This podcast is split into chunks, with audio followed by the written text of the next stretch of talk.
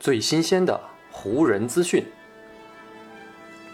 最独到的湖人解析。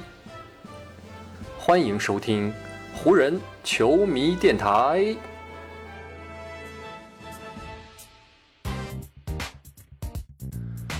北京时间七月八日，欢迎各位收听全新一期的湖人总湖人球迷电台。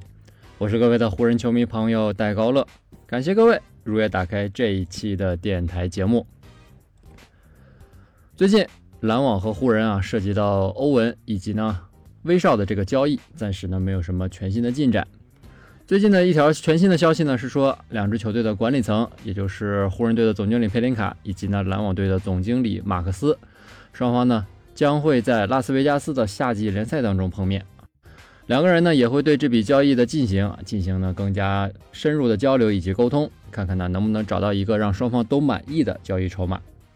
只不过呢，不管怎么聊啊，威少下个赛季四千七百一十万美元的巨额合同，篮网呢大概率都是不想来吃下的。毕竟篮网目前的薪金总额呢就已经超过了奢侈税的起征线，如果呢再引进威少啊，只会呢继续让他们的薪金总额来膨胀。从而呢是增加他们在奢侈税上开支。对于目前呢已经将重建定为自己目标的篮网来说啊，这显然不是一个他们愿意看到的结果。所以呢，对于篮网和湖人来说，目前更为合理的一个选择就是呢寻找第三支球队来加入到他们的交易当中，由这第三方的球队呢来接收威少。因为呢，这样一来啊，湖人既可以如愿的得到欧文，而篮网呢，在提前清理掉薪金空间的同时，还可以得到呢一个金额不菲的交易特例。那么，到底哪一支球队才是更为适合来做这第三方交易的球队呢？啊，在目前的局面下，处在重建当中的马刺队就非常有可能会成为解开湖人与篮网困局的这一支第三方的球队了。对于湖人和篮网来说啊，他们目前面临着一个共同的难题，那就是呢，他们队内都有一位曾经的全明星球员，只不过呢，现在无法在阵容当中发挥其应有的作用以及贡献。而就在呢，他们想要把这位曾经的全明星交易出去的时候呢，这位明星球员本身背负的巨大合同，以及呢，他们在交易市场上的身价和名声，都让两支球队在这个兜售的过程当中可以说是四处的碰壁。所以呢，在这样的情况下，也正是在这样的情况下，两支球队其实都已经做好了最坏的打算。拿湖人队来说，他们呢可以预见的最糟糕的局面，无非呢就是让威少继续呢在球队当中再打一年，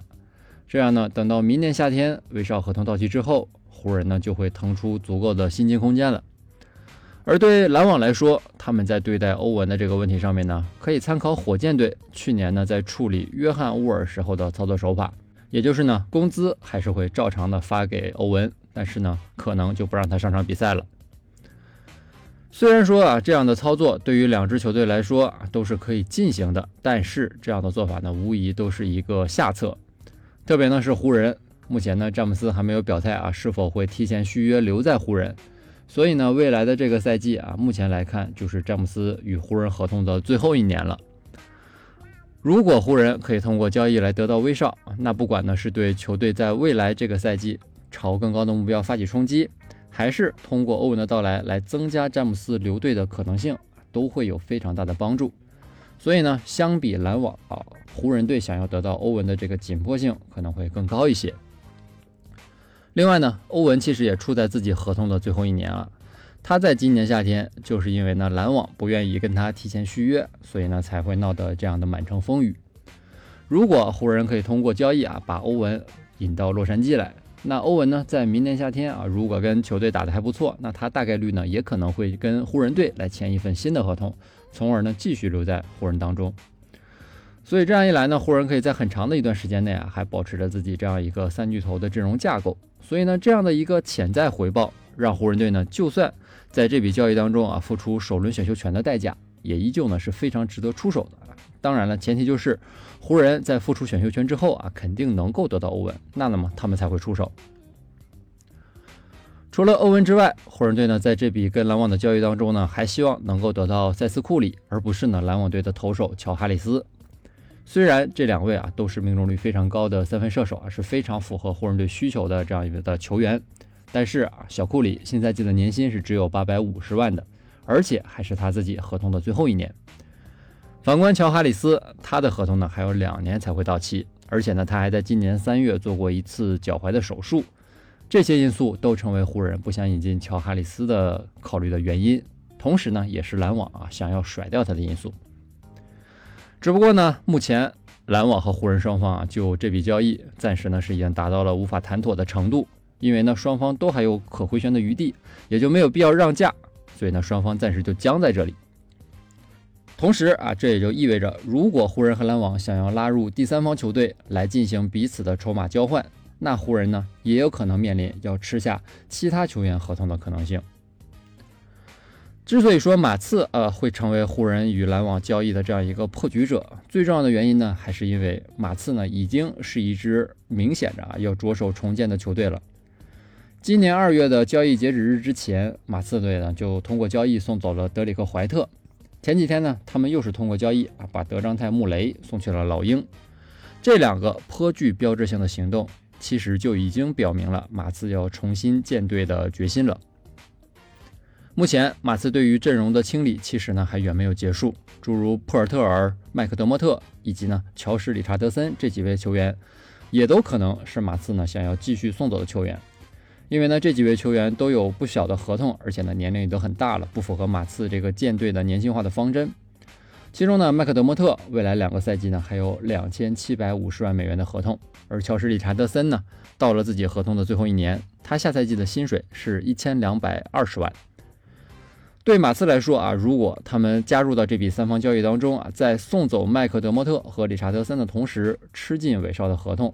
那么呢，他们来年的薪金总额只会呢有一定幅度的增长啊，并不会有出现非常夸张的增长。而且呢，马刺还可以选择通过买断威少的合同，这样呢，威少在恢复自由身之后，与其他球队也可以签约，还能够继续给马刺来省点钱。就算到那个时候啊，威少只跟别的球队签一份三百万美元左右的底薪。那马刺呢，在这样一番阵容调动之后，他们的薪金总额的增长呢，也只有一千六百七十万。这个薪金总额呢，距离奢侈税的起征线显然还是有非常大的距离的。加上呢，通过这笔三方交易啊，马刺呢也可以从湖人以及篮网那里得到选秀权以及呢年轻的球员。这对马刺来说啊，也不失为一个清理薪金空间，同时呢，给未来积攒更多筹码的好机会。再来看篮网啊，如果篮网想要促成这笔三方交易，除了呢可以提前送走欧文这样的一个优势之外，他们呢也可以给未来交易杜兰特的时候争取更多的空间。